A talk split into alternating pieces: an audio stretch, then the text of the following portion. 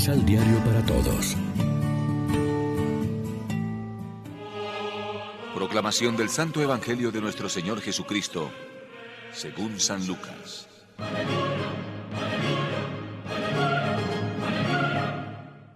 Ese mismo día, dos discípulos iban de camino a un pueblecito llamado Emaús, a unos 30 kilómetros de Jerusalén, conversando de todo lo que había pasado. Mientras conversaban y discutían, Jesús en persona se les acercó y se puso a caminar a su lado. Pero algo impedía que sus ojos lo reconocieran. Jesús les dijo, ¿Qué es lo que van conversando juntos por el camino? Ellos se detuvieron con la cara triste. Uno de ellos, llamado Cleofás, le contestó. ¿Cómo?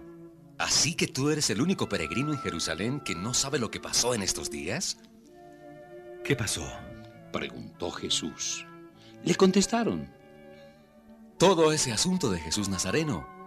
Este hombre se manifestó como un profeta poderoso en obras y en palabras, aceptado tanto por Dios como por el pueblo entero.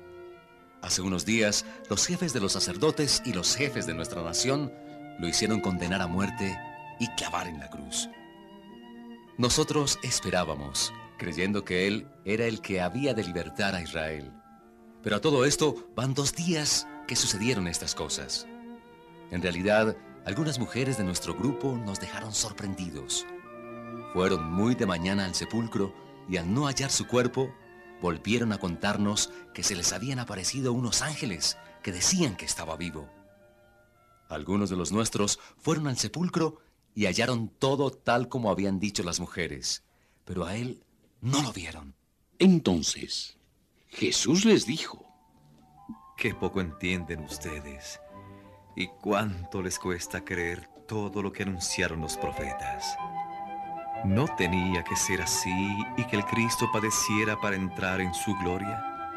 Y comenzando por Moisés y recorriendo todos los profetas, les interpretó todo lo que las escrituras decían sobre él. Cuando ya estaban cerca del pueblo al que ellos iban, él aparentó seguir adelante. Pero le insistieron diciéndole, Quédate con nosotros, porque cae la tarde y se termina el día. Entró entonces para quedarse con ellos. Una vez que estuvo a la mesa con ellos, tomó el pan, lo bendijo, lo partió y se los dio.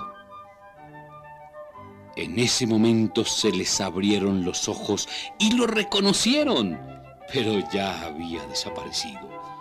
Se dijeron uno al otro, ¿No sentíamos arder nuestro corazón cuando nos hablaba en el camino y nos explicaba las escrituras?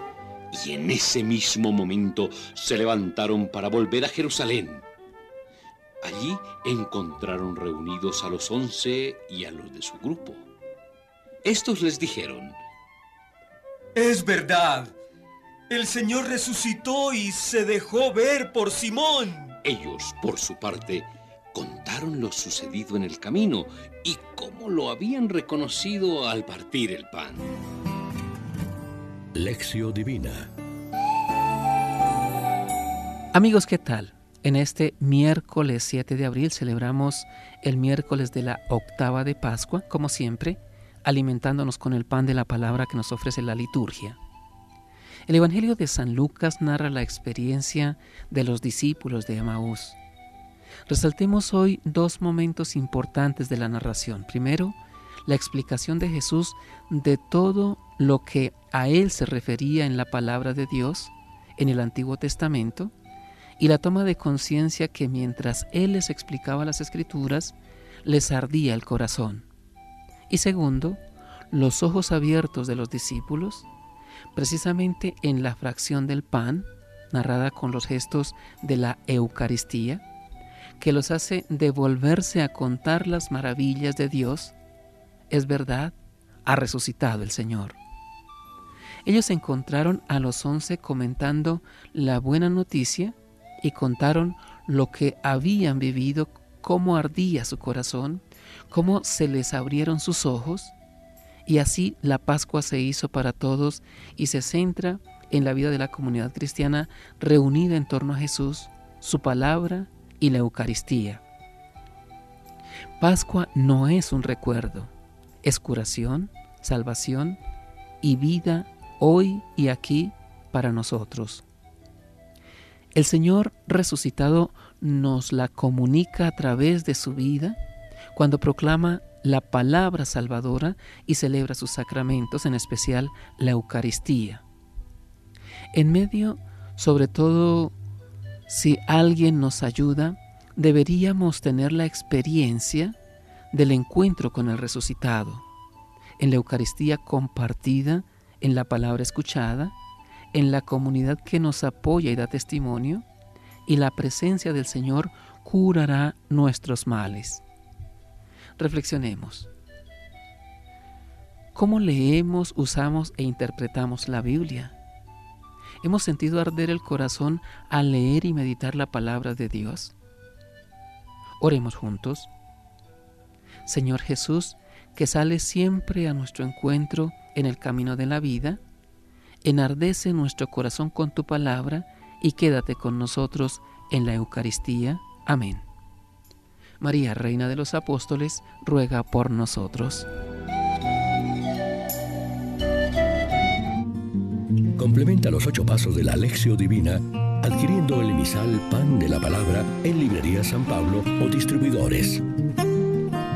Más información www.sanpablo.co Pan de la Palabra. Vive la reflexión.